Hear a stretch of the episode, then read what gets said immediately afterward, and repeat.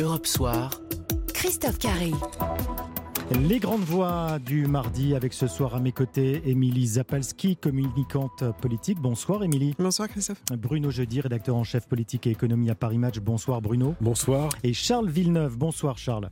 Bonsoir. Alors ça y est, depuis 18h, euh, tout à l'heure, les listes pour le second tour des régionales sont déposées, avec des fusions, des retraits, des alliances, une nouvelle campagne euh, démarre. L'enjeu, évidemment, pour tous les candidats, c'est désormais d'aller chercher les abstentionnistes, deux électeurs sur trois qui ne se sont pas déplacés au premier tour. Et tout à l'heure, à l'Assemblée nationale, Jean Castex qui a lancé cet appel après les résultats du premier tour, marqués effectivement par un taux d'abstention record, que ces élections ne sont pas terminées, que nous avons un deuxième tour dimanche prochain et qu'il nous appartient à toutes et à tous, qui que nous soyons, à appeler à un sursaut démocratique et à veiller à ce que le maximum d'électrices et d'électeurs se rendent aux urnes.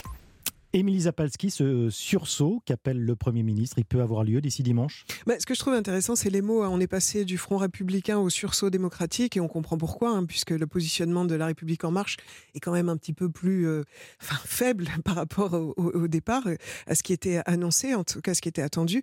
Euh, le sursaut, euh, je suis pas sûr qu'il puisse avoir lieu parce que c'est pas beaucoup plus clair pour les gens et particulièrement les jeunes, les élections régionales aujourd'hui qu'il euh, y a quelques jours encore avant le vote. C'est des élections quand même assez compliquées. Les compétences des régions, des départements, c'est pas forcément connu.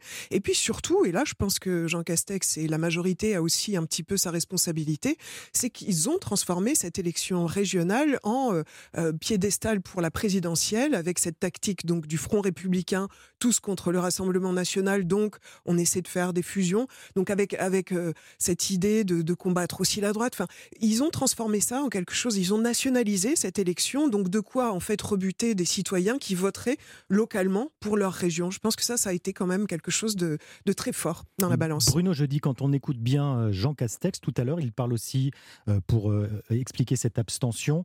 il parle de la crise sanitaire, de voilà, de la crise sanitaire. Est-ce que il a raison de miser sur cette stratégie? Est-ce que c'est la crise sanitaire qui a provoqué cette abstention?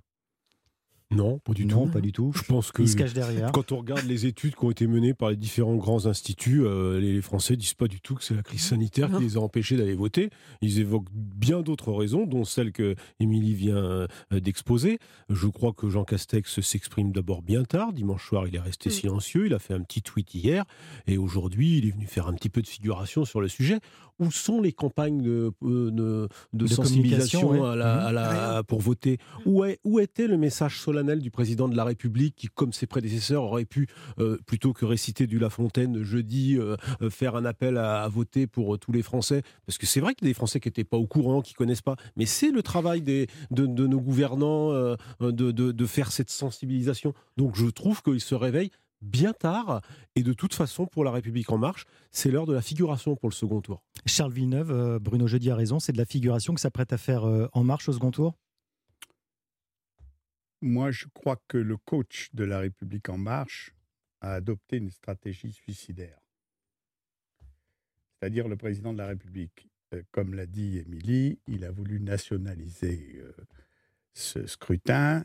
Il, il s'est livré à toute forme de manœuvre qui rappelait justement qu'il avait été élu président de la République sur le contraire, justement, de la politique politicienne, sur les malheurs de ce type. C'était le monde nouveau. En plus, il a envoyé toute une phalange de chapeaux à plumes euh, dans, dans les Hauts-de-France, dans les Hauts-de-France, dans les Hauts-de-France euh, qui se sont ramassés. Il faut dire, Xavier Bertrand les a ridiculisés, comme il, il a réussi ce qu'on appelle au bowling un strike. Il a ramené le Front National à moins 18 points. Il a ramené un électorat à droite qui d'habitude se répartissait entre le Rassemblement national et le Parti socialiste. Et il a évidemment totalement renvoyé dans ses buts l'équipe de la République en marche, qui n'est même pas qualifiée. Donc, euh, moi, je crois qu'il a finalement la monnaie de sa pièce.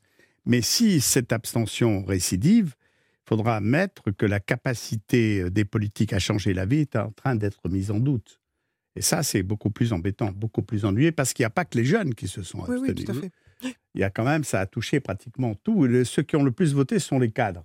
Quand on regarde le détail, notamment que les échos ont, publié euh, cet après-midi euh, sur le net, c'était très intéressant. Émilie Zapalski, comment on remobilise les électeurs en vue du second tour? Est-ce qu'il faut s'attendre de nouveau à une abstention euh, pire que dimanche dernier? Ah bah je sais pas, je, ne suis pas devin là-dessus, mais j'imagine que ça va pas aller forcément dans un meilleur sens euh, côté abstention. Et c'est triste, c'est vrai qu'il faut, il faut reconnaître qu'il y a un effort qui est nécessaire de communication. Moi, je suis la première à le dire pour essayer de, de faire comprendre l'importance de ces élections-là.